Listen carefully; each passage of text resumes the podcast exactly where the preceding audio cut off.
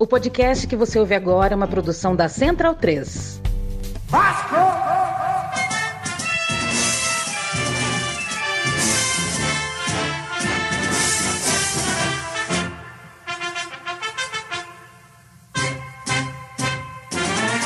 Vamos todos cantar de coração. A cruz de Malta é o meu pendão.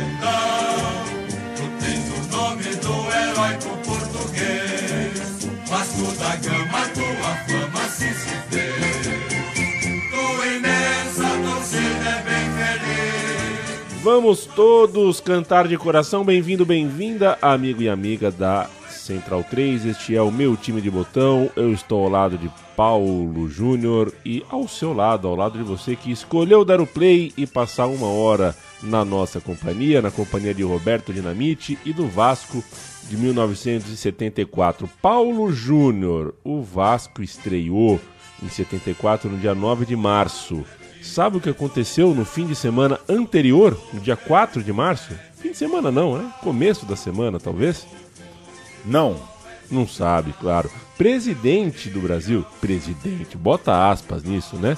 É, governo militar, o Médici, inaugurou a ponte Rio-Niterói, localizada na Baía de Guanabara. É, é, veja você, né? Quer dizer, o, o, o, Geisel ia assumir um pouquinho depois, né? Foi, era um momento de transição, mas antes de entregar o cargo, o, o ditador uh, Médici deu a ponte Rio-Niterói, inaugurou a ponte Rio-Niterói. Então a gente pode falar, Paulo, quando alguém perguntar para você, e o campeonato de 74? Você fala, ó, o campeonato de 74 tinha a ponte, né? A ponte estava lá. Tudo bem contigo? Tudo bem, Leandro e a mim. Um abraço para quem segue o meu time de botão. Vamos que vamos. Interessante falar de 74. Primeiro, numa homenagem a Roberto Dinamite, uma unanimidade, um personagem da primeira prateleira da história, do legado do futebol brasileiro. E legal também falar de 74, porque como é um ano de Copa do Mundo pós-tri, eu sinto que às vezes as seleções ali de 74, de 78, elas carecem de um detalhamento um pouco maior. É uma geração que não pegou o tricampeonato no México, que começou ali um jejum de títulos do Brasil na Copa do Mundo. Então a gente vai falar do Vasco de 74, vai falar por tabela de quem era essa turma, né? Que estava tentando manter o Brasil nas cabeças da Copa do Mundo. Não deu muito certo. O Brasil não conseguiu chegar à final da Copa do Mundo de 74. Mas é legal a gente localizar essa geração aqui no botão também. Era uma vez eh, o Vasco da Gama, né, Paulo Júnior, que por décadas foi uh, tão glorioso, as décadas anteriores ali. É uma história cravejada de fato de glórias. É, tem a resposta histórica de 23, tem a, a, coisa de São Januário, né? A torcida levantou o próprio estádio, o clube levantou o próprio estádio. Tem o Expresso da Vitória, tudo que conseguiu. Uh, uh, inclusive né, fora do, do, das fronteiras brasileiras, tem um protagonismo ali que era realmente muito grande e culminava na imagem do Bellini, jogador do Vasco, erguendo a Jules Rimet quando o Brasil ganha a primeira Copa em 58. O Vasco estava ali, nas cabeças. Só que de 58, vamos falar década de 60, né? É, de 58 para frente ali, o Vasco viveu na década de 60 uma fase muito dura, talvez a sua fase mais dura na história. E isso durou até essa conquista de 74, isso durou, ou podemos a gente fazer o recorte isso durou até o Roberto Dinamite aparecer. Registrar aqui, claro, no alguns meses, né, na virada do ano praticamente, morreu o Roberto Dinamite aos 68 anos. Carlos Roberto de Oliveira é, se foi em 8 de janeiro deste ano de 2023, poucos dias depois da morte do Rei Pelé. É, momento de muita comoção, né? O futebol brasileiro perdendo dois de seus principais arquitetos digamos assim. O Dinamite estava debilitado por conta de um câncer, mas conseguiu ainda assistir uma inauguração tardia, digamos, de sua estátua, conseguiu assistir a volta do Vasco à primeira divisão, um 2023 promissor para o Vasco, de reorganização, de retomada, e no fim das contas, é, é, é, o, é o pouquinho que dá para a gente dizer aqui também, né? A gente sabe que quem está nos ouvindo entende a grandeza do Vasco da Gama entende, claro, o tamanho do Roberto como parte fundamental dessa grandeza. Em campo, nos gols, na, na capacidade de comandar um ataque por tantos e tantos anos e no imaginário, né? Nesses anos todos, nessas décadas todas, frequentando, vivendo intensamente e simbolizando, representando, né? personificando o Vasco da Gama. Para a gente homenagear uh, o Dinamite, a gente fez né, três edições atrás. Se você descer um pouquinho no seu feed, é, a gente, para contar, fazer uma homenagem ao Rei Pelé, a gente contou a história do Santos versus Benfica de 62, né? A gente queria achar um recorte para fazer o mesmo com o Dinamite e é por isso que a gente vai contar a história do Vasco de 74, pela primeira vez campeão brasileiro de futebol e um sobe-som do esporte espetacular. Tem uma, tem uma série né, especial de campeões brasileiros e a gente ouve um pouquinho o Dinamite falando. É, o narrador é o Marcos Palmeira e o Vasco sendo apresentado no esporte espetacular, o Vasco de 74. 1974. Vamos todos cantar de coração. 74 eu estava me firmando. Foi o meu ano, né? Meu ano dentro do Vasco da Gama.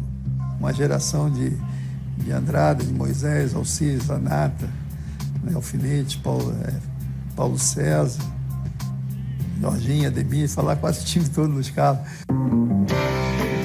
Grande Roberto, grandes anos 70 um Roberto Dinamite novinho, de cabelos negros aos 20 anos. Nascia ali um símbolo do Vasco. Em 74, Dinamite marcou 16 gols e foi o artilheiro do campeonato. Ao longo dos anos, faria ainda outros 174 no Brasileirão, tornando-se o maior goleador da história do torneio. 190 Mas a gente tinha uma coisa que é, que é fundamental, que era garra, disposição, aplicação. Nascido em abril de 54, Roberto tinha então 19 anos no início daquela temporada, já tinha completado 20 quando a taça foi erguida, um jovem que já fazia sua quarta temporada treinando ali entre os profissionais, claro, naturalmente foi ganhando espaço ano a ano. A estreia do Roberto no time principal do Vasco é no final de 71, com 17 anos. Ele entrou no lugar do Pastoril e na fase final daquele campeonato, ele foi jogar de titular pela primeira vez. O, foi lá que o Jornal dos Esportes usou a expressão garoto dinamite. Era um apelido, era uma expressão que já vinha dos tempos de juvenil. Então, ali em 71, novinho, novinho de tudo, ele já era destaque também por começar a aparecer no time de cima.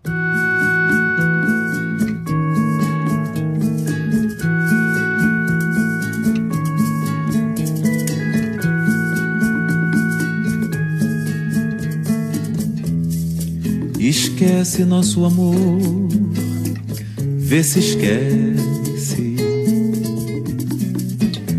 Porque tudo no mundo acontece. E acontece que já não sei mais amar.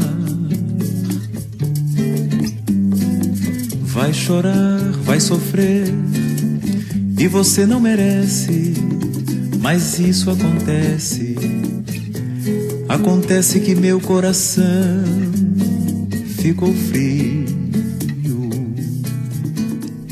O sobe som que você ouve é da música Acontece, de um dos descassos aços, aços, aços de Paulinho da Viola, é, canção e disco lançados em 1972. Paulinho da Viola, Vascaíno de Almanac é, provavelmente entre uma e outra composição desse álbum, foi assistir uh, uma partidinha do Vasco. O Vasco de 72 não foi um estouro total, como foi o disco do Paulinho da Viola, não foi o estouro com o Dinamite, mas indicou que tempos melhores viriam para o clube que estava em uma fase realmente uh, difícil, uma fase que não estava, né, as coisas não estavam funcionando para o Vasco. O clube contratou naquele ano de 72 ninguém menos que o tricampeão Tostão. Ai, ai, ai, ai, ai. É, que bombaça, né? O cara tava em conflito, né? Como é que pode o Tostão entrar em conflito com a diretoria cruzeirense? É, mas aconteceu, a gente sabe que a cartolada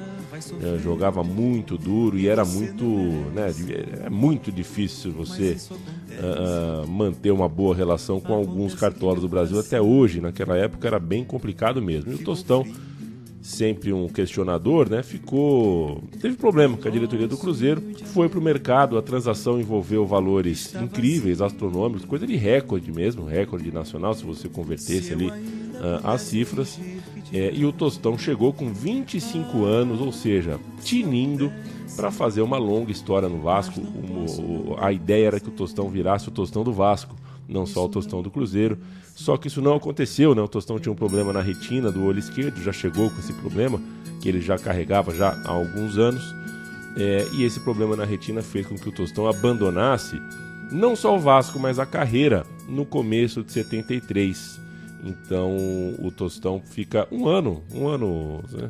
joga um aninho no Vasco e para a sua carreira, encerra a sua carreira é, tinha um espaço vago, portanto, de ídolo geracional e de craque maior do Vasco da Gama, que o Tostão não preencheu e o Dinamite, a gente veria depois, se tornaria esse cara.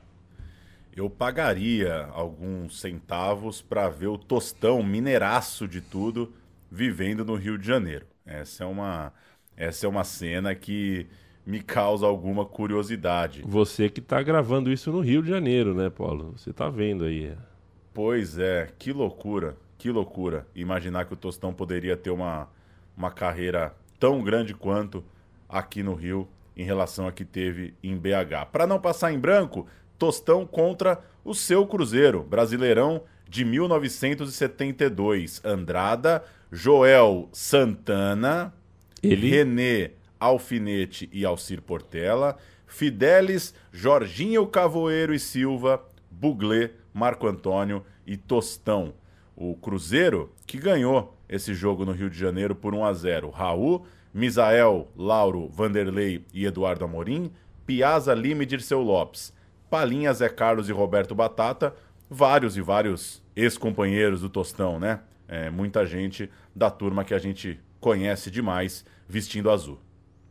É, desse time de 72 aí a gente vai ouvir alguns nomes cantados de novo em 74. É legal citar Tostão e Cruzeiro, até porque a final de 74 vai reunir estes dois clubes. Né? A gente vai falar já já sobre um jogo que inclusive acendeu uma rivalidade entre Cruzeiro e Vasco da Gama. Até lá, a gente acaba 73 com um bicampeonato nacional do Palmeiras. O Palmeiras é o bicampeão é, é de, de, do Campeonato Brasileiro e o Vasco nessa, nessa contenda né, de 73 ficou com o 14 lugar.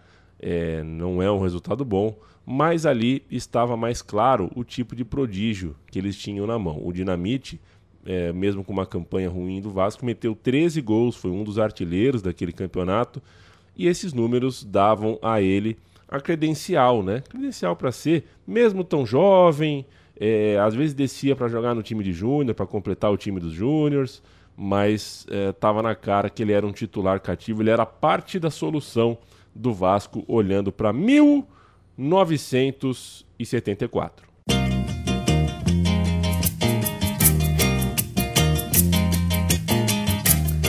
Eu vou torcer pela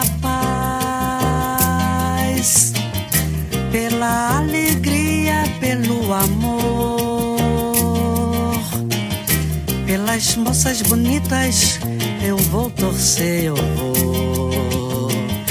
Pelas moças bonitas eu vou torcer, eu vou. Pelo inverno, pelo sorriso, pela primavera, pela namorada, pelo verão, pelo céu azul outono. Hoje o negócio tá pesado, hein? Roberto, Paulinho, Tostão e Jorge. É. Que, que timaço, hein? Fase boa, né? Que timaço. Fase que boa. Estamos em 1974. Brasileiro acontece no primeiro semestre, o ano começa com o brasileiro e termina com os estaduais, aquele calendário invertido ao que a gente está acostumado hoje. E vale lembrar que o Brasileirão de 73 acabou tarde, acabou em fevereiro de 74. Então, para readaptação ali de um calendário para 74, mal deu tempo de tirar férias. É, já ia começar um novo Campeonato Brasileiro da nova temporada nesse formato do estadual ficar para o segundo semestre. O Vasco é treinado por Mário Travalini, um dos grandes Sir. da história do futebol brasileiro, e tem uma coisa para se destacar aí. E é raro no Brasil, e é raríssimo para aquela época, imaginar que o Travalini estava começando sua terceira temporada no comando do clube, mesmo sem levantar nenhuma taça em 72 e 73. Ou seja, mesmo sem título, havia confiança no seu Mário. Ele já tinha passado umas trocentas vezes pelo Palmeiras, estava no Fluminense antes do Vasco chamá-lo para essa para essa fase que ele viveu ali, 7-2, 7-3, 7-4, e portanto é um cara importante, é um cara bem relevante para o começo da carreira do Roberto. É quem foi colocando o menino para jogar em 7-2, em 7-3 e agora a gente chega nesse começo de 74. Para registrar, o disco do Jorge Ben foi lançado em 74, chamado Tábua de Esmeraldas, que se você nunca ouviu com calma, ouça, meu amigo, minha amiga do meu time de botão, da primeira à última música com calma. Você irá para 1974 e irá para um Brasil muito bonito. Vamos ouvir o Maurício Sabará, que em 2011 entrevistou o Mário Travalini. O Mário Travalini fala uh, sobre aquele Vasco Travalini já, puxa, já bastante senhor, né? Mas fala, lembra um pouquinho de como foi treinar aquele Vasco. O áudio não está perfeito, mas é o seu Mário Travalini falando. A gente tem que fazer um esforço para ouvir. A recordação é a maior possível. Já cheguei pinta de Vasco, né? De ter ganho o Campeonato Brasileiro pelo Vasco da. Agora, é bom a gente ressaltar as dificuldades, como era na época, que é tão totalmente diferente de hoje, né? Para começar, eram 50 clubes, não sei, e tinham dois turnos, entende? E chegado ao final, né? você tinha um quadrangular, praticamente. Então, qual foi esse quadrangular? por incrível que pareça na época,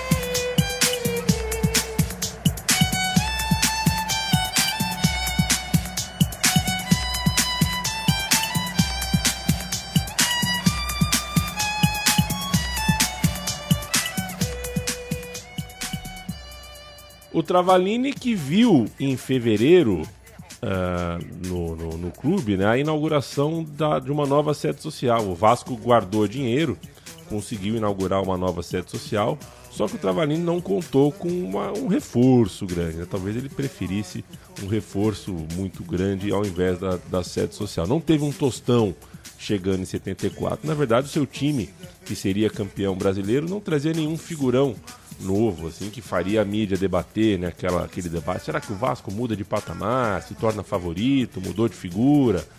Nada. O Vasco, que inclusive não era, né, não era considerado um time de patamar alto e candidato a, a, a coisas grandes na competição. A base do time do Travalini, inclusive, unia experiência e longevidade no clube. Eram duas características fáceis de você detectar né, ah, naquele elenco. Time experiente e time feito de gente que já estava há um bom tempo dentro do clube. Um dos exemplos dessa longevidade é Alcir Portela. Ele virou técnico interino por tantas e tantas vezes. Um cara que tinha a chave de São Januário, né?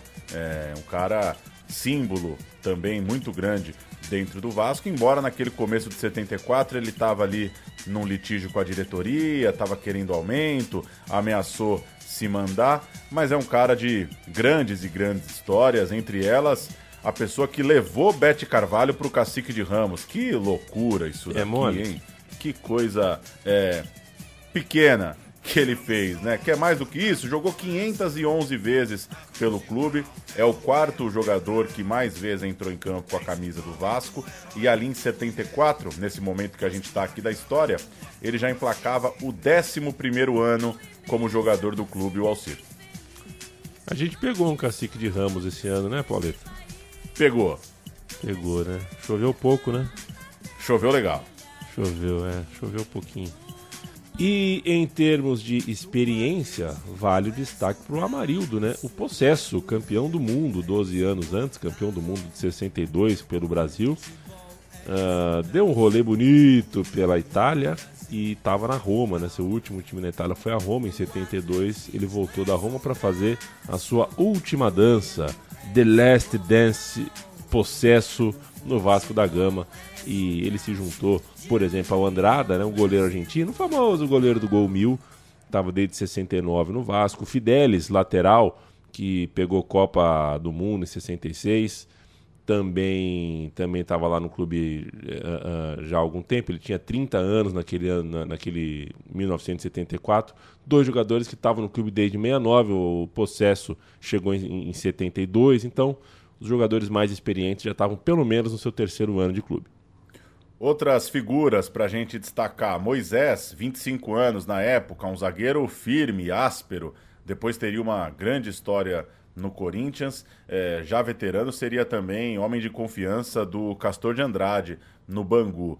Vale a gente falar também do Joel, outro que chegou na barca de 69, um defensor firme, cumpridor. Ele viria a ser muito, muito famoso, né? Um dos técnicos mais icônicos do futebol brasileiro, do futebol carioca, o papai Joel Santana, que tem um programa dedicado a ele gravado há alguns meses aqui no meu time de botão. Esse Vasco tinha Luiz Carlos no ataque, tinha Ademir na meia, tinha Zanata como volante, tinha Jorginho Carvoeiro. Esse é uma história à parte também que a gente vai contar já já.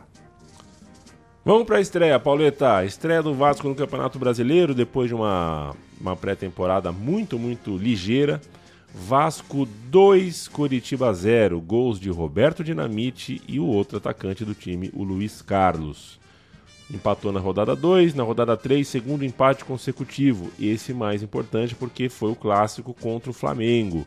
Na terceira rodada deu empate, gol do Dinamite, que marcou de novo no 2 a 1 da rodada 4, Vasco 2, Remo 1, gol do Dinamite. Então a gente tem aí quatro jogos o Vasco fez cinco gols e o Dinamite fez três desses cinco. Já era, então, claramente um destaque do setor ofensivo. Embora tenha nesse jogo contra o Remo tomado o seu primeiro cartão vermelho da carreira, o Dinamite era, né? Se você lê os relatos da época, percebe que o Dinamite era um pouco afoito ao tentar ser combativo uh, sem a bola, e isso fazia com que ele tomasse bastante cartão. E com todo respeito a Belfort Duarte, é, cagamos, né? É. Nenhum problema em ser expulso de vez em quando. Veio uma sequência esquisita. O Vasco deu uma empacada, quatro empates seguidos por 0 a 0 Depois perdeu para o Fluminense, chegou a cinco jogos sem vencer. Bastante coisa, né? É, para uma campanha relevante, cinco jogos sem ganhar. Mas que no fim das contas, pelo regulamento, não doeu tanto assim. Num grupo de 20, passavam 10 bastante coisa, né? É, e o Vasco terminou no sétimo lugar. Não estava voando, não mostrou grandes coisas, mas fez o suficiente. Um grupo com 20, você joga 19 vezes, ficou no sétimo lugar, não estava nas cabeças, mas estava no bolo. Antes da gente falar de regulamento, vamos falar de bola e campo, né? Se o Vasco ficou em sétimo, é, quem foi bem mesmo nessa primeira fase foi o Grêmio. O Grêmio estava mostrando bola no Brasil candidato seríssimo ao título. Tinha Tarciso, tinha o Ancheta, tinha o Valdomiro. Era a melhor campanha da primeira fase. Uh, uma campanha seguida de perto pela campanha do Flamengo, que já tinha o Zico, já tinha o Júnior, tinha também Doval, o Jaime, o Geraldo. O Atlético Mineiro também fez, se não me engano, a terceira melhor campanha. Tinha o Tele Santana de técnico, já tinha o Reinaldo, claro. Uh, uh, tinha o Marcelo Oliveira, tinha o Totonho também lá na frente. E o América do Rio fez a quarta ou quinta melhor campanha, era um destaque também. O América de Orlando Lelé, do Flecha e do Luizinho, Luizinho Lemos. Difícil ficar de fora quando você tem né, 10 classificados, você, poxa vida, uh, difícil ficar de fora. Mas entre os eliminados nos pontos estavam Fluminense e Botafogo. Então esse era um baque de partida ali pro futebol carioca. Só que o Fluminense vai voltar já já, Pauleta. Você falou muito bem, né? Difícil ficar de fora nos pontos, porque o regulamento tem uma coisa maravilhosa, curiosa, que trazia as duas melhores médias de público para o grupo dos classificados. Ou seja, você foi eliminado, você não ficou entre os 10, as duas melhores médias ainda assim avançam. E parece, claro, uma boa ideia para manipular Borderô, inchar a média de público, de certa forma vender um campeonato com sucesso de público, com interesse popular, mas enfim, essa era a regra da vez. As duas melhores médias entre os eliminados avançavam. E o Fluminense se classificou graças a isso. E teria se classificado mesmo que tivesse perdido os 19 jogos. Você podia perder as 19, tá É na lanterna. Se o borderô tivesse cheio, se a tabela, se aquela lista anotada com os ingressos tivesse bonitona, você avançava. E o mais irônico é que no meio da campanha, a torcida do Fluminense chegou a entrar armada no clube. Rendeu ali uns vigias, aquela coisa de invasão no CT, colocou terror, tocou terror pela má campanha. A mesma torcida que ameaçou o elenco é a torcida que encheu o estádio para levar o time para a segunda fase. A gente joga 19 partidas, porque o grupo é de 20 equipes. E depois você vai para a segunda fase e aí você joga cinco jogos só. Né? Você vai num campeonato de longa, de longo fôlego, com, com bastante espaço para você se classificar, e você vai para um hexagonal em turno único com só um se classificando. Ou seja, a segunda fase oferece esse desafio. E aí eu acho até que é legal. É, mas Que é um- deve ser o é. campeonato com uma, uma diferença de escala mais radical da história, né? É. 10 de 20, 1 de 6. E foi de fato, foi de fato, né, para a opinião pública, para coisa ali, foi quando o campeonato, bom, agora vai, né? Agora realmente a gente tem um campeonato com jogos que estão valendo muita coisa. Grupo de seis passa um, né, são quatro grupos de seis equipes, os quatro campeões fariam um quadrangular final. Um salseiro e o Vasco caiu num grupo não fácil não. Corinthians, Atlético, Vitória, Nacional de Manaus e Operário do Mato Grosso do Sul. Conseguiu a classificação, é verdade, com três gols do Dinamite, conseguindo vitórias importantes, como a que a gente vai detalhar já já contra o Atlético Mineiro. Mas se classificou acima de tudo porque é, o Vasco conseguiu passar por todo esse, esse, esse hexagonal, todos esses cinco jogos, sem sofrer um único gol ficou, né, ficou sem ser vazado por cinco partidas. Estreou num, com 3 a 0 sobre o Operário, depois ficou no 0 a 0 com o Nacional, um resultado lamentado, não era o tipo de jogo que você podia desperdiçar ponto, até porque na sequência você tinha o jogo do hexagonal, Atlético Mineiro no Mineirão. O Vasco teve que viajar a BH sem poder tropeçar de novo. E só para eu fazer um registro aqui, Leandro, porque até eu com o roteiro em mãos, é, às vezes fico um pouco confuso. 40 times, dois grupos de 20. Passavam Isso. os 10 de cada grupo, mais os dois independentemente do grupo, as duas melhores campanhas, Isso. mais os dois pela renda. É por isso que de 40 ficam 24. 24, exato. E aí 24 são quatro hexagonais, por isso que só passa o campeão de cada hexagonal lá para um quadrangular final. Então, em resumo, de 40 vão 24, sendo dois pela renda. Dos 24, grupos de seis para tirar os finalistas. E aí a gente entra num detalhe, é, um detalhe. A gente entra em algo que é protagonista também nessa história. O Campeonato Brasileiro não parou para a Copa do Mundo. E tudo isso que a gente está falando foi durante convocação, lista, preparação, treinamento, amistoso e Copa do Mundo. A gente está falando dos meses pré-Copa de 74. O torneio nacional começou em 9 de março. Isso é o sábado seguinte à apresentação dos convocados. Então, o Brasileirão foi sendo disputado, é, não, não parou. Hoje uma coisa muito maluca da gente pensar, né? E, no fim das contas, desfalcou os clubes de forma, digamos, é, é, oficial, é, programada. você já sabia que o cara que fosse convocado para a seleção não teria como disputar aquele campeonato brasileiro. No dia de Galo e Vasco, por exemplo, o Brasil eliminado estava debatendo se o Zagallo continuaria na seleção. Isso porque Holanda 2, Brasil 0, jogo decisivo da Copa do Mundo, aconteceu sete dias antes desse Atlético Mineiro e Vasco em Belo Horizonte. Ou seja, bagunça total, né? E isso se reflete também na cobertura da imprensa. É, cobrir uma Copa do Mundo é uma coisa muito, muito grande, é o maior momento, né? Dos, dos diários esportivos, das revistas, mas tinha um brasileirão pegando fogo ao mesmo tempo. Para colocar no papel é, e nominar o tipo de, de buraco que, que é essa, essa loucura né, de você jogar o Campeonato Brasileiro no, sem parar durante a Copa do Mundo, o Fluminense jogou o brasileiro sem o Félix, o Flamengo jogou sem o Caju e não teve o Caju depois da Copa do Mundo, porque aí o Caju foi para a França. O Santos não teve Carlos Alberto Torres nem Clodoaldo, entre outros, tá? Não estamos falando só os maiores destaques aqui, mas tem outros. O Corinthians não pôde contar com o Rivelino. O São Paulo perdeu o Pedro Rocha para a seleção do Uruguai e o Mirandinha. O Inter jogou o brasileiro sem o Figueroa e sem o Carpegiani. O Cruzeiro jogou sem o Nelinho e sem o Piazza, eles só voltaram na, na, perto da última rodada. O Palmeiras, que era o bicampeão, ficou sem seis jogadores, perdeu o Ademir da Guia, perdeu o Luiz Pereira, perdeu o Leão. É, ou seja, é, você Jairzinho no Botafogo, né? Jairzinho no Botafogo, Botafogo que acabou não, não se classificou nem na pontuação, nem na pontuação extra, nem na renda, né? O Botafogo ficou de fora já na primeira fase.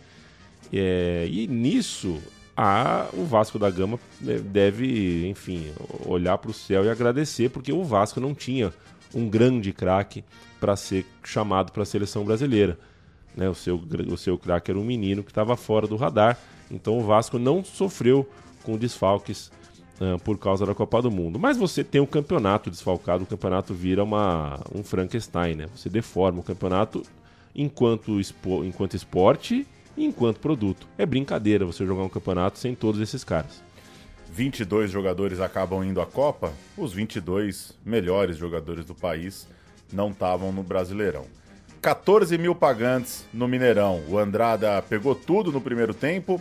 O Vasco marcou duas vezes numa etapa final descrita como impecável pelo quadro Cruz Maltino, jogando muita bola, gols de Jailson e de Roberto, e com isso o Vasco pulava por uma liderança fundamental. O Atlético era o bicho-papão do grupo e essa vitória foi importantíssima para colocar o time carioca nas cabeças. A gente chega no Maracanã, rodada 4, Vasco precisando vencer o Corinthians para, quem sabe, já garantir a liderança da chave e garantir sua vaga no quadrangular final.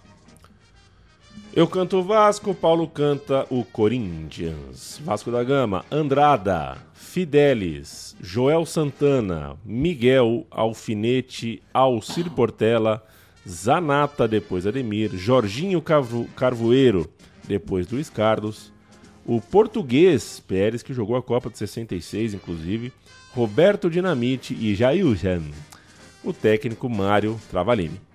O Corinthians de Ado, Vanderlei, Pescuma, Zé Roberto, Vladimir, Newton, Adãozinho, Vaguinho, Mosca, Washington, depois Severo e Pita, depois Marco Antônio, o técnico era ele, Luizinho. Que legal, hein? Luizinho, legal, né? comandando o Corinthians em 74. Eu acho que todo todo cobrão assim deveriam passar um tempinho treinando. Tem uns caras que, pô, quer, quer ser carreira mesmo, né? O Rogério Ceni quer, o cara quer ser carreira mesmo, mas eu acho que todo Luizinho, é, esses caras têm que passar seis meses, pelo menos, treinando o time lá. É, a, a, acho que tem que estar. Tá. Acho que tem que estar. Tá. Ô, Pauleta, é, de novo, falando desse Vasco contra Corinthians, né? O Vasco repetiu mais ou menos o seu script. Sofreu no primeiro tempo, jogou mal, mas voltou muito bem no intervalo e amassou o seu adversário. O Jornal dos Esportes classifica a atuação do Vasco no segundo tempo como alegre, inteligente e ofensiva. Jogou para 35 mil pessoas no Maracanã e os gols foram de Dinamite cobrando falta e Jailson. e com. Né, aí estava muito perto do quadrangular final, mas ainda não dava para cravar, porque no outro resultado do grupo, o Vitória arrancou uns pontos inesperados. Aí dava Vasco e Vitória na última rodada. Na Bahia, o Vasco jogando pelo empate. Bastaria um empate e o Vasco estava na final.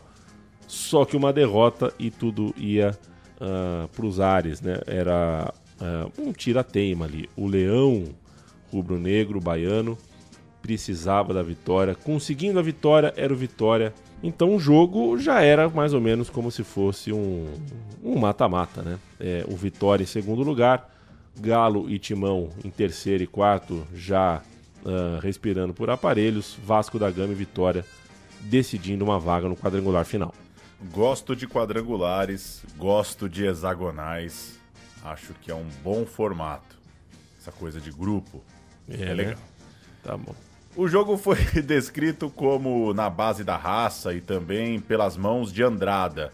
O Vasco se segurou, 46 mil pessoas nas arquibancadas e o Vasco conseguiu segurar um 0 a 0 O Mário Travalini disse na véspera que jogaria para vencer, mas na prática foi inevitável recuar. O empate interessava, acabou sendo um jogo mais de controle e com o famoso regulamento embaixo do braço. Zanata e Fidelis foram muito bem avaliados pela crônica no dia seguinte e o Vasco chegava no limite, mas sem tempo para respirar.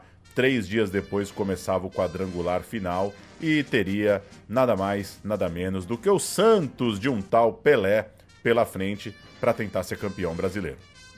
Tudo muito apertado, né, Pauleta? É. Deus, o, o Brasil, o acho que se tivesse 14 meses do ano, o Brasil ainda não conseguiria fazer o seu, o seu ano de bola. Um domingo de tarde no Maracanã, é, tudo bem que até a noite de quarta-feira ninguém sabia disso, mas é, pintou, né? Teria, porque é, a, você não é, não basta só classificar não, viu, Paulo? Você classificou, mas não tinha tabela ainda. A tabela sai no dia seguinte. Então na, na quinta-feira de dia não se sabia contra quem o Vasco estrearia, se seria em casa, se seria fora, e acabou dando para domingo de tarde no Maracanã o começo da decisão do brasileiro. Vasco contra Santos. Esse é um jogo que Paulo Júnior, se, se morasse onde mora hoje, naquela época, onde mora, né? Onde está hoje, uh, desceria do seu apartamento em Copacabana, uh, levaria a Débora junto, convenceria a Débora de que era o Pelé, é, tinha que Tem ir. que ir. Tem que ir, né?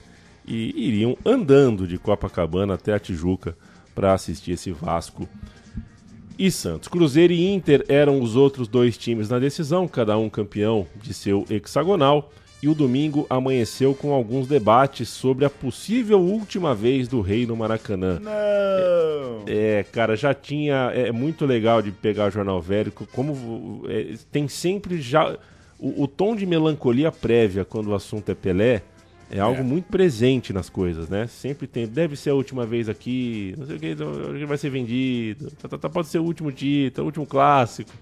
É, a gente sofreu muito quando foi vendo que o tempo foi passando para o Rei e esse poderia ser o seu último jogo no Maracanã.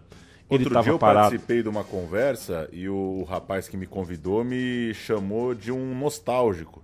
Disse uhum. que eu era muito nostálgico com é. o Pelé. Aí eu falei para ele que se o cara gostar de futebol e não puder ser nostálgico com o Pelé, é, vai gostar de outra coisa, né? É. É, ou, ou pede pro, pro, pra, pra, pede pra virar húngaro. É. é virar húngaro, virar indonésio, não sei. uh, o Pelé, o Paulo, além de ter esse debate de ser o último jogo dele ou não no Maracanã, ele estava parado há quase um mês ele tinha sofrido, né, teve a Copa do Mundo, ele, ele, ele não foi para a Copa do Mundo, claro, né, ele parou na Copa de 70, mas durante a Copa do Mundo, ironicamente, ele, ele também não jogou pelo Santos, né, ele tava, foi mais um desfalque, porque ele estava uh, ah, baleado. É, e o Santos acabou fazendo aquele, aquele suspense, né? É, não cravou que ele jogaria, ele chegou meio que como dúvida. Ninguém tinha certeza se ele iria mesmo parar depois, sair do país, né? Se ele ia fazer. O que, que ele ia fazer? O próprio Pelé sempre foi muito solícito, né? Então, vira e mexe, você tem aspas dele falando: não, nem, eu não sei o que eu vou fazer, me deem tempo, me deem paz. E no aeroporto do Rio de Janeiro, no Galeão, o Pelé disse que jogaria e que não seria sua última vez lá. Ele cravou as duas coisas, no fim das contas, ele estava certo. Vamos ouvir os gols. Tem Pelé fazendo gol de falta, Dinamite decidindo a partida aos 43 do segundo tempo. O Santos Futebol Clube aperta um pouco o cerco. Vai criando melhores oportunidades para chegar até o gol de Andrade. Hermes, Fernandinho, afasta a defesa. Miguel. Bianchi. Cortou Zanata. Contra-golpe perigoso do VAR. A Roberto. Roberto. Zanata. Zanata. Tem campo. Zanata. Penetrando Zanata. Cruzando. Gol! Gol! Gol! Gol do Vasco! Santos Futebol Clube, zero. Zanata correu bem, cruzou e Luiz Carlos tocou para as redes. Difícil para a defesa do Vasco da Gama. Foi agarrado Pelé e é a oportunidade que Pelé tem aí para tentar uma vez o chute a gol. 30 minutos. Meia hora de jogo, Vasco da Gama vence por 1 a 0. Segundo tempo. Santos tem 15 minutos para tentar a igualdade. O jogador Alcir fica de frente à bola. Ainda ele.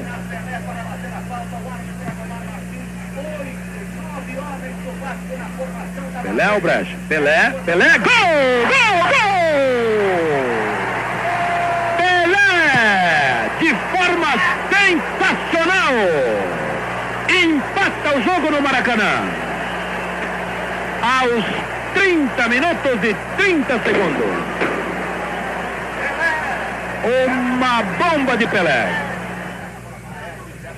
Tentou à frente. Alfinete. Zanata. Alcir. Alcir. Bom lance. A Zanata.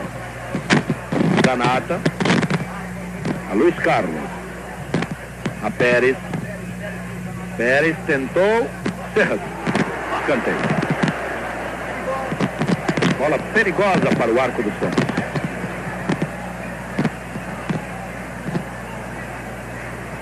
Um escanteio que vai ser levantado pela direita. Vasco não manda muitos jogadores à área.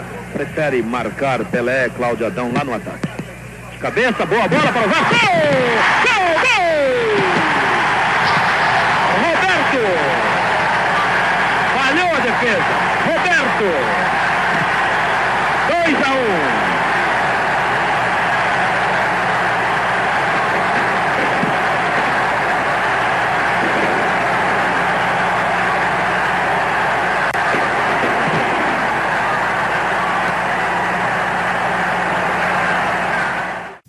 Vasco! 97 mil pessoas. Pagantes. Contadas. Pois é. é. O Vasco alinhou com Andrada, Fidelis, Miguel, Joel e Alfinete, Alcires Anata, Luiz Carlos, Roberto Pérez e Jailson. O Santos, já um Santos em mudança, né? Um outro Santos. Serras, Hermes, Vicente, Bianchi e Zé Carlos. Clodoaldo Não é um Brecha. Santos de Pelé, né? Não é um Santos de Pelé. Clodoaldo e Brecha, Fernandinho, Nenê, que era o, né? Era para ser o novo Pelé, Pelé e Mazinho. Não, canta de novo essa linha de frente aí. Fernandinho, Nenê, Pelé e Mazinho. Essa, essa é só para quem é mesmo. essa o cara que ouve o botão pode falar daquele Santos de Fernandinho, Nenê, Pelé e Mazinho. Fernandinho que já ficou muito ofendido de falar em drogaria, em padaria que tinha jogado com o Pelé, as pessoas chamavam ele de mentiroso. Aos 41 minutos, pouco antes do Roberto marcar o gol da vitória, aos 43, né? O Cláudio Adão, pelo Santos, perdeu um gol feito.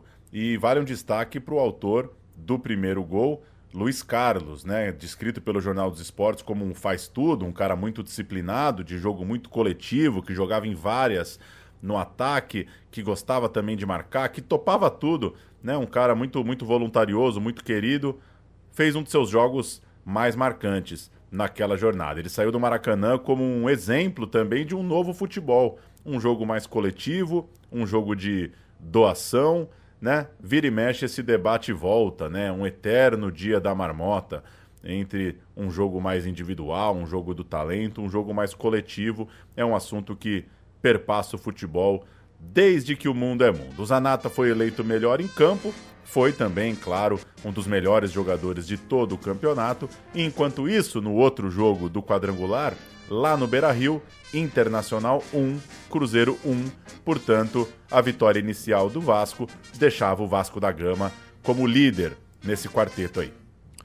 O Vasco festejou o empate alheio, mas sofreu com o empate logo em seguida. Sofreu duplamente, né? Porque vieram dois empates na sequência do quadrangular. Falamos, falando primeiro do primeiro, é, um empate no Mineirão, um a um com o Cruzeiro, que reforçou aquela ideia de que esse time do Vasco não era muito brilhante tecnicamente, mas era um time muito aplicado, tinha muito brilho, era um time coletivo e assim é, conseguiu um empate no Mineirão num jogo em que sofreu. Sobre esse 1 a 1 eu vou abrir aspas para um parágrafo do Jornal dos Esportes do dia seguinte. É, e guarde esse, esse parágrafo porque ele vai ser útil daqui a pouquinho. Abre aspas. No último minuto, o Cruzeiro reclamou pênalti em Palhinha. Os jogadores correram sobre o juiz e o dirigente Carmine Forletti invadiu o campo. Houve empurrões e socos sobre o árbitro. Graças à pronta ação da Polícia Mineira, os ânimos foram contidos, fecha aspas. Esse foi um relato jornalístico uh, do Jornal dos Esportes. Assim contou o que aconteceu no fim da partida: empurrões e socos sobre o árbitro. Então a gente chega na rodada final, um clima de final de campeonato, apesar de ser um quadrangular, claro, mas é um, é um jeitão de final. Maracanã para Vasco e Inter. O Vasco tem três pontos, né? Ganhou uma, empatou a outra. Santos e Cruzeiro tem dois pontos. O Inter já não tem mais chances, tem só um pontinho. O Vasco só dependia dele. O Vasco precisava vencer, né? Já era o líder da chave. É, se ele empatasse, ele podia ser superado ainda. Então, empatando, ele tinha que torcer para o resultado do outro jogo ser favorável. O Vasco, para esse jogo finalíssimo, Andrada. Paulo César, Joel, Miguel e Fidelis, Alcir Zanata e Jorginho Carvoeiro, Ademir, Roberto e Luiz Carlos, o técnico é o Travalini. O Internacional veio a campo com Manga, Cláudio Duarte, Figueroa, Pontes e Vacaria, Falcão e Paulo César Carpejani, Valdomiro, Claudiomiro, Dorinho, depois Escurinho, Escurinho que mudou o jogo, jogou, entrou muito bem, e Lula, o técnico Rubens Minelli. É, curioso, empate, né, dois times que terminam empatado no quadrangular final fariam um jogo final, um jogo de um jogo de desempate. Mas se houvesse um empate triplo ou um empate quádruplo, ou seja, se o Inter ganhasse do Vasco e o Santos e o Cruzeiro empatassem, ia ficar todo mundo com três pontos. Aí o campeão era o Cruzeiro por ter feito a melhor campanha uh, geral na competição. E que vacilo Ou seja, em caso, caso o Vasco terminasse empatado com alguém em pontos, teria que ser com um time só. Teria que ser com um time só, exatamente. Se empatasse com dois, babau, o Vasco da Gama ia pagar pela má campanha que fez na primeira fase. Uh, faltariam-lhe pontos para o desempate. E foi um grande vacilo, Pauleta, um grande vacilo do Vasco. Com 20 minutos de final, Tava 2 a 0 O Vasco tava com a taça na mão, o Maracanã já pronto uh, pro, para o desbunde festivo. Bastava só administrar, só que o Vasco acabou tomando. Logo esse Vasco, né, tão, tão reconhecido por ser, por ser firme, acabou afrouxando, tomou o empate de um Inter que tá tudo bem, era um Inter forte, mas já estava eliminado. O Travalini disse que faltou maturidade. O técnico do Inter, o Minelli, o Sir Minelli disse que sobrou hombridade ao seu time em resposta ao técnico rival. Alcir. Cortando o Falcão. Ademir recuperou. Luiz Carlos é o ponteiro. Tenta passar por Cláudio. Roberto.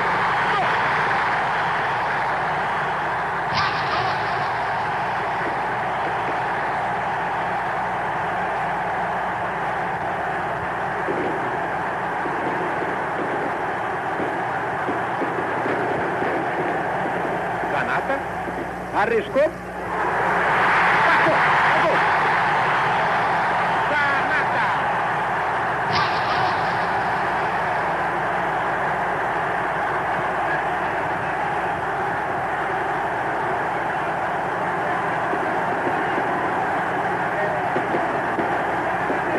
Lula complementando. É gol. Gol do Internacional. Lula. Decorrido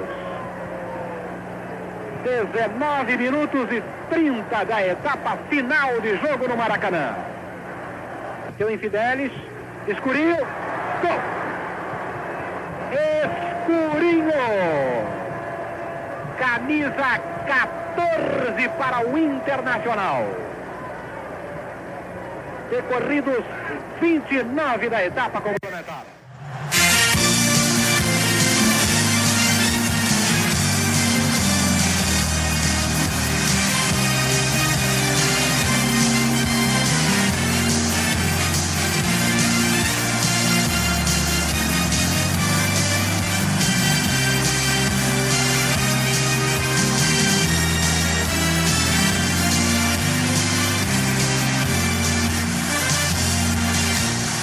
2 a 2 cancelou a festa e murchou a esperança vascaína, porque não basta só não ter sido campeão, né? A conversa do dia seguinte era de que a chance perdida, a, a grande chance, uh, tinha acabado de ser jogado fora, porque o Cruzeiro, como tinha feito melhor campanha, eh, tinha vencido o Santos, aliás, venceu o Santos com bastante autoridade, o Santos do Pelé com bastante autoridade, e faria o jogo de desempate, a finalíssima, no Mineirão deu Cruzeiro contra Vasco, Cruzeiro melhor campanha, afinal seria no Mineirão, né, Paulo? Pois é, aí entra aquele parágrafo que você trouxe, que a gente pediu atenção, aquele relato do Jornal dos Esportes, porque o regulamento tinha uma letra miudinha que dizia o seguinte: artigo 59. Quando houver tentativa de agressão ou agressão por parte do público ou de dirigente, associado ou empregado do clube local a árbitro, auxiliares, dirigentes, empregados ou jogadores do clube visitante, o departamento de futebol da CBD reestruturará a tabela do campeonato, invertendo o mando de campo de três jogos subsequentes do clube local. Ou seja, num jogo, se alguém da casa causar, o regulamento pode inverter, a punição é inverter três jogos desse time na sequência. Só que aí é o seguinte, né, Paulo? Tem jogo quase dia sim, dia não. Uma coisa imparável. É, se você vai julgar isso, você praticamente não tem tempo de preparar uma denúncia, preparar uma defesa. É, e aí vira aquela loucura, né? O trabalho de bastidor tem que ser muito rápido. O Vasco já estava com essa cartinha na manga, o Vasco uh, assistiu de camarote, né? Foi pênalti ou não foi pênalti no Palinha, hein, Pauleta? Pois é. Pois é. Pois é, né? Difícil, hein? Difícil. Aí o pessoal entra em campo, bateu no juiz, isso, isso as imagens, uh, de fato, né? as imagens estão aí. E você tem o artigo 59 para usar. O Vasco se fez representar nas minúcias do regulamento e o Cruzeiro simplesmente perdeu o mando de campo da decisão. A gente tem uma final de campeonato brasileiro com o mando invertido por causa do tal do artigo 59. Agora, Afinal, é uma então, canetada, passou a ser no Maracanã. É uma canetada, claro que é, mas é um regulamento mais interessante inverter o mando do que portões fechados, né? Ah, é. porra. É, é claro que causa um, causa um desequilíbrio no campeonato, porque você pode pegar um time que iria na tua casa e vai ficar de boa. Mas nada é pior que portão fechado, né? Acho que nenhum, nenhum regulamento consegue ser pior do que um jogo para ninguém. Esse, né, invertia o mando. A final foi adiada, né, Paulo? Por causa disso tudo, a final pulou um dia. Ia ser na quarta, acho que foi para quinta, para o dia 1 de agosto. E no dia 30 de julho, antevéspera da final, é, da final jogada, né, e dois dias depois da, da final decidida, da terceira rodada, Aconteceu a maratona jurídica, um desgastante trabalho para jornalista, para a opinião pública. Uh, o Vasco queria adiar a final por tempo, enfim, a perder de vista para que desse tempo de tudo ser julgado.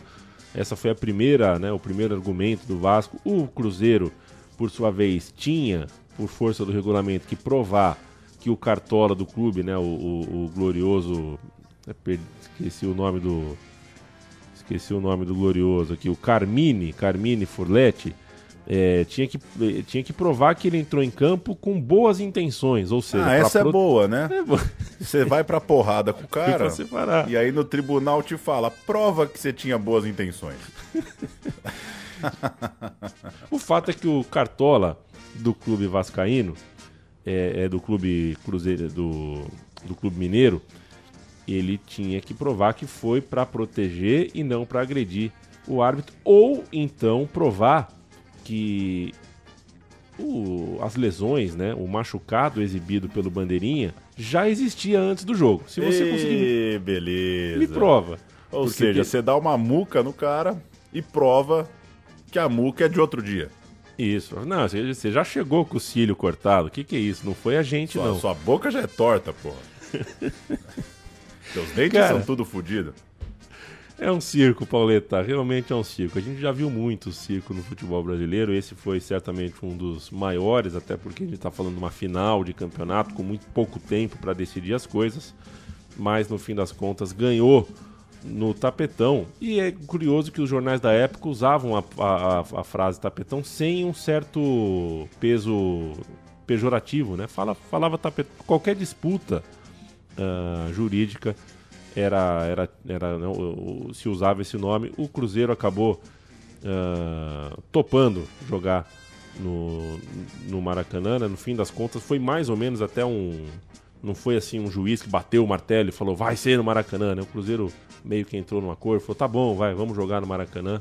E aí a gente teve a final na quinta-feira, 1 de agosto de 74.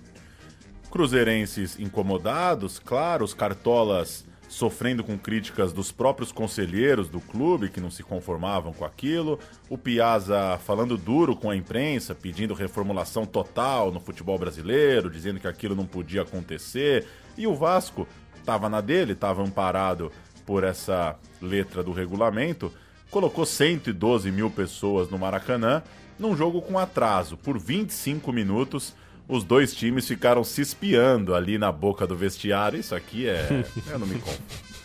Eu não me conto. 25 minutos? 25 minutos. 25 minutos ali no. Né, vai, vai, vai, e a camisa? Tá, vai, e o meião, não, meião. Tá, tá, vai entrar com a faixa? Tá, tá. Um querendo que o outro entrasse antes, vai que não vai. No fim das contas, as equipes entraram juntas, juntinhas, ou elas estariam lá até agora debatendo, né? 74, a gente estaria para fazer 50 anos de um disse-me-disse no túnel do Maracanã. O Vasco. Ô, ô, Paulo, antes do Ah. Vasco, você já esteve em algum lugar com 112 mil pessoas? Cara, essa pergunta foi boa, hein? Com 112 mil pessoas. Ah, eu podia te dar uma resposta horrível que eu ia falar o que é a definição de um lugar, né? É. acho que não. Não, acho né? que não. Réveillon em Copacabana, assim você nunca foi. Nunca fui. Algum Não, não. show, talvez? Um show muito estourado, um festival? É gente, hein? Eu, eu É nunca gente, peguei um jogo de 100 mil. Não tive esse privilégio. O Vasco, Andrada, Fidelis, Miguel, Moisés e Alfinete, Alcir, Zanata e Ademir, Jorginho Carvoeiro, Roberto Odinamite e Luiz Carlos, técnico Mário Travalini, que levou para a final quase, quase 100% aí do time do pôster. O Cruzeiro era o time de Vitor, Nelinho, Perfumo, Darcy Menezes e Vanderlei, Piazza, Zé Carlos e Dirceu Lopes, craque, craque de tudo, Roberto Batata, Palinha, depois entrou Joãozinho e Eduardo, depois entrou Baiano. O técnico era o Wilton Chaves, Cruzeiro de bom time também, de Nossa, bom muito campeonato bom. naquele 74. Eduardo Amorim, né?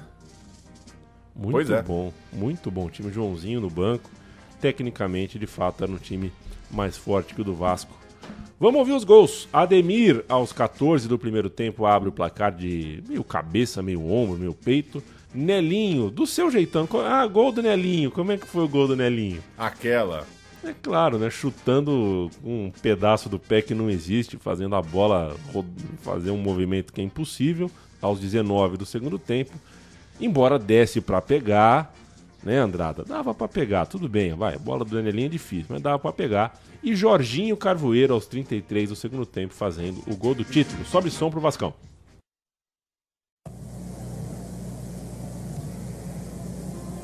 Senhores têm ali o Roberto ao lado do Zanata. É a TV2 Cultura São Paulo do Maracanã.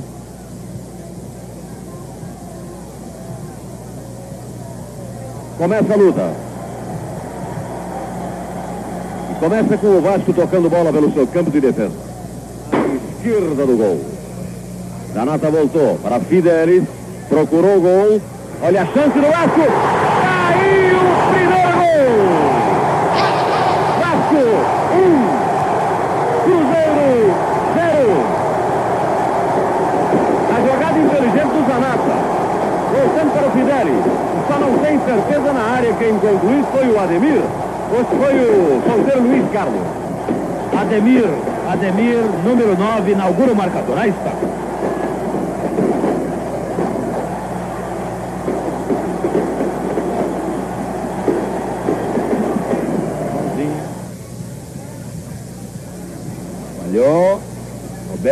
Roberto. Perfume. Olha aí, Eduardo. A Nelinho, Nelinho. Gol! Gol! Gol! Nelinho.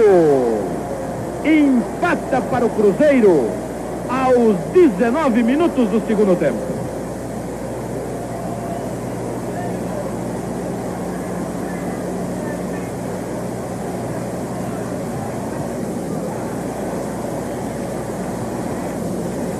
Passe perfeito de Eduardo e uma bomba cruzada de Nelinho. Um a um é o marcador. Olha aí a descida. Zé Carlos. Miguel, Alcir, Zanata. Alcir. Bom jogo, bom futebol. Alcir. Tentou no meio. Boa penetração e sem impedimento. Vitor, atrapalhou-se. Olha o gol. Gol do Vasco da Gama! Jorginho! Aos 32 minutos! Agora! Vasco da Gama 2! Cruzeiro 1!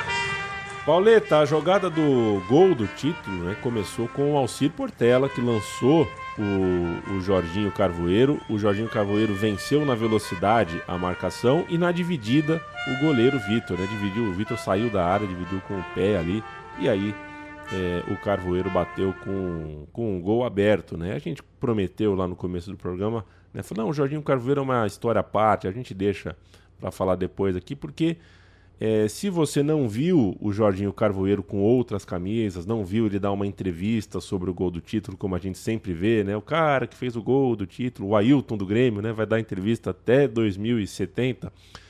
É, o Carvoeiro tem uma história trágica, né? Herói do título, não era uma estrela do time, não era né, um craque de seleção brasileira, até porque era muito jovem. É, ele alcançou a, imor a imortalidade como lenda vascaína pelo gol, mas na, na, né, na vida real ele, é, ele sofreu, por, sofreu leucemia, né? ele é, teve um diagnóstico de leucemia, ele teve dificuldade para aceitar isso, teve, né, teve um pouquinho de relutância com o começo do tratamento, isso atrasou um pouco a sua chance de recuperação e ele morreu com apenas 23 anos, em 77, três anos depois daquele momento especial vivido uh, no Maracanã, o gol que deu a taça para o Vasco. Então, o Jorginho Carvoeiro morreu muito, muito cedo e a sua viúva, a Vanderleia, ele já era casado, né, cedinho, sua viúva Vanderleia, anos depois voltou a, a, a ser lembrada pelo meio do futebol porque ela se casou com o Mané Garrincha, foi a última esposa do Mané Garrincha.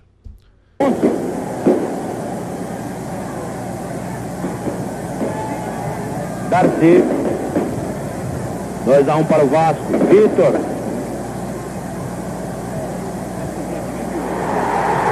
Termina o jogo. Termina o jogo. Vasco da Gama, campeão brasileiro de futebol. Não se observaram, ou melhor, o Armando Marques não observou quaisquer minutos de desconto. Eu não discuto os méritos do Vasco, porque o Vasco realizou uma grande partida.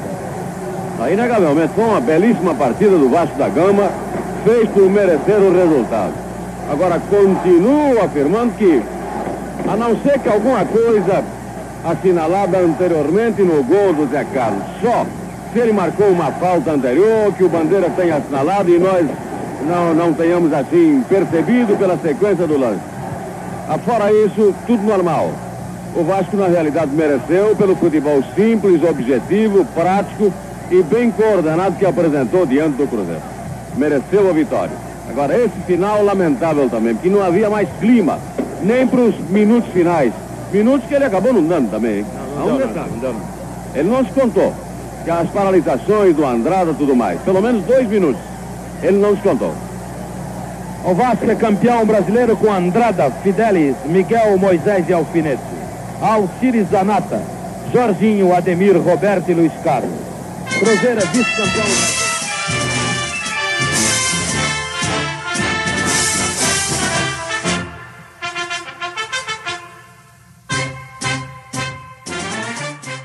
O, Paulo, é, a gente acabou de ouvir um sobe-som do apito final, mas só um registro, né? Nenhum segundo de acréscimo. O glorioso Armando Marques acabou o jogo com 45 minutos e 0 segundos. Segundo ele, correto. Correto. É. É, O o jogo não pediu. O jogo Tá não bom. pediu. É. Tá bom. Confiança, né? Confiança, exatamente. Vasco da Gama, então, campeão brasileiro com Roberto Dinamite e tudo, Pauleta. O Campeonato Carioca começava dois dias após a final do Brasileirão, nessa loucura made in Brasil, calendário mais do que atropelado. O Roberto, na final, chegou a dizer, né? A gente separou aqui um- um- uma frasezinha do Jornal dos Esportes. Não teve chance de marcar seu gol por causa da marcação, mas nunca deixou de dar trabalho aos adversários. É, teve então uma- um desempenho elogiado pelo jornal, ainda que não tivesse conseguido marcar. O Zanata foi eleito o melhor jogador em campo, seguido do Luiz Carlos e do Alcir Portela, mas não dá pra negar, né? Esse título de 74 é a conquista de Roberto, é o que firma o Roberto como campeão do Vasco da Gama. O Vasco voltaria a tempos gloriosos nessa fase de Roberto em campo e o surgimento de alguém tão pronto, tão jovem, alguém artilheiro já desde muito cedo, alguém que batia artilheiro de um difícil campeonato brasileiro logo ali de 19 para 20 anos, como a gente disse, tudo isso mudaria a história do clube, mudaria o humor do Vasco para aqueles anos.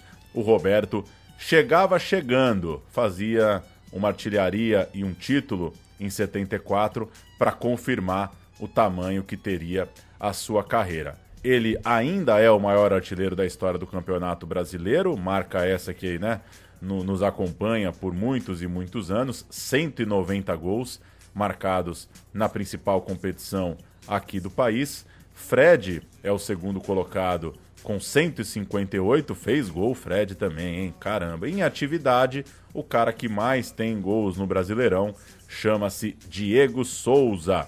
Ainda jogando, 2023, pelo que ele já disse, deve ser o último ano da carreira do Diego Souza, pode anunciar um fim da carreira, uma aposentadoria a qualquer momento. O Diego Souza tem nesse março de 2023 130 gols pelo Brasileirão, 60 a menos que o Roberto não vai alcançar. Não deu pro Diego, ainda que a carreira tenha sido também muito artilheira, mas que coisa, 190 gols é coisa demais. Difícil imaginar que alguém vai ter tempo de chegar lá. Quero mandar um abraço pro nosso amigo Gustavo Mel, que eh, nos ajudou na feitura da, desse, desse roteiro, tanto ah, no factual quanto no sentimental, né? E ele é uma pessoa muito sentimental, eh, fala bonito sobre o Vasco da Gama e, de fato, esse Vasco da retomada, né? O Roberto Dinamite é muito mais do que esses números de gols e a figura do Roberto Dinamite, não, aí não é só a figura do, do atlética, né? Mas a figura comportamento, a figura origem, a figura o jeitão, é, ele meio que funda um novo Vasco da Gama, uma nova silhueta aí para um Vasco da Gama que uh, se torna de novo um clube de topo. Para a gente não deixar de citar, já que a gente está falando do Vasco de 74, né, o campeonato carioca uh, terminou dia 22 de dezembro, Paulito. O pessoal foi sem, sem, sem um descanso até 22 de dezembro. O Vasco da Gama ficou com o vice-campeonato carioca para 165 mil pessoas no Maracanã. Uh, perdeu a taça para o Flamengo, foi 0 a 0 a partida decisiva. O Flamengo, treinado pelo Gilberto, o Flamengo do Zico, o Flamengo do Geraldo Suviador, segurou um 0 a 0 e ganhou o Campeonato Carioca. O que não faz do ano de 74 do Vasco menos glorioso do que foi. Tava ali o Roberto Dinamite nascendo de futebol, tava ali um Vasco da Gama fortíssimo para o que viesse pela frente e o Vasco da Gama campeão brasileiro de futebol. A gente está conversado, Paulo Júnior. Gosto sempre de lembrar que a gente tem o nosso, o nosso, né? A gente está no Padrinho, a gente tem o nosso financiamento coletivo. A gente pede essa ajuda para vocês porque afinal de contas são 10 anos aí tocando uh, o barco, contando as histórias da bola com, com o maior respeito, com o maior carinho por todas as histórias, as pequenas, as médias, as grandes, as mais engraçadas, as mais sérias. É, e a gente, vocês bem sabem, o e-mail do McDonald's ainda não chegou, né? a, a proposta da Coca-Cola ainda não chegou, ainda não, é, já não é, ainda não é o meu time LG ou o meu time Samsung de botão. Certo, Pauleta? Valeu demais. O Roberto foi para a seleção pela primeira vez em 75, né? Nessa fase ele ainda não tinha tido a sua chancezinha. Jogou as Copas de 78 e de 82 e ele é simplesmente o maior artilheiro do Carioca, o maior artilheiro do Brasileiro, o maior artilheiro de São Januário, o maior artilheiro do Vasco da Gama. Acho que não dá para pedir mais coisa nessa vida, né? Foi uma vida muito bem vivida e com essas quatro marcas que ele tem, né? Ser o maior artilheiro de tudo que era possível, acho que foi muito bem cumprido o seu papel com a camisa desse clube tão grande. Viva Roberto e a gente tenta não exagerar muito aqui nos números, né? Mas é impossível, né, falar de Roberto Dinamite sem falar dessas marcas tão, tão expressivas. São mais de 700 gols com a camisa do Vasco da Gama. 700 gols. É muito gol, então é um personagem que vale a pena lembrar e daqui a pouco vai voltar aqui, claro, vai estar de passagem em algum outro roteiro do meu time de botão. Valeu. Valeu.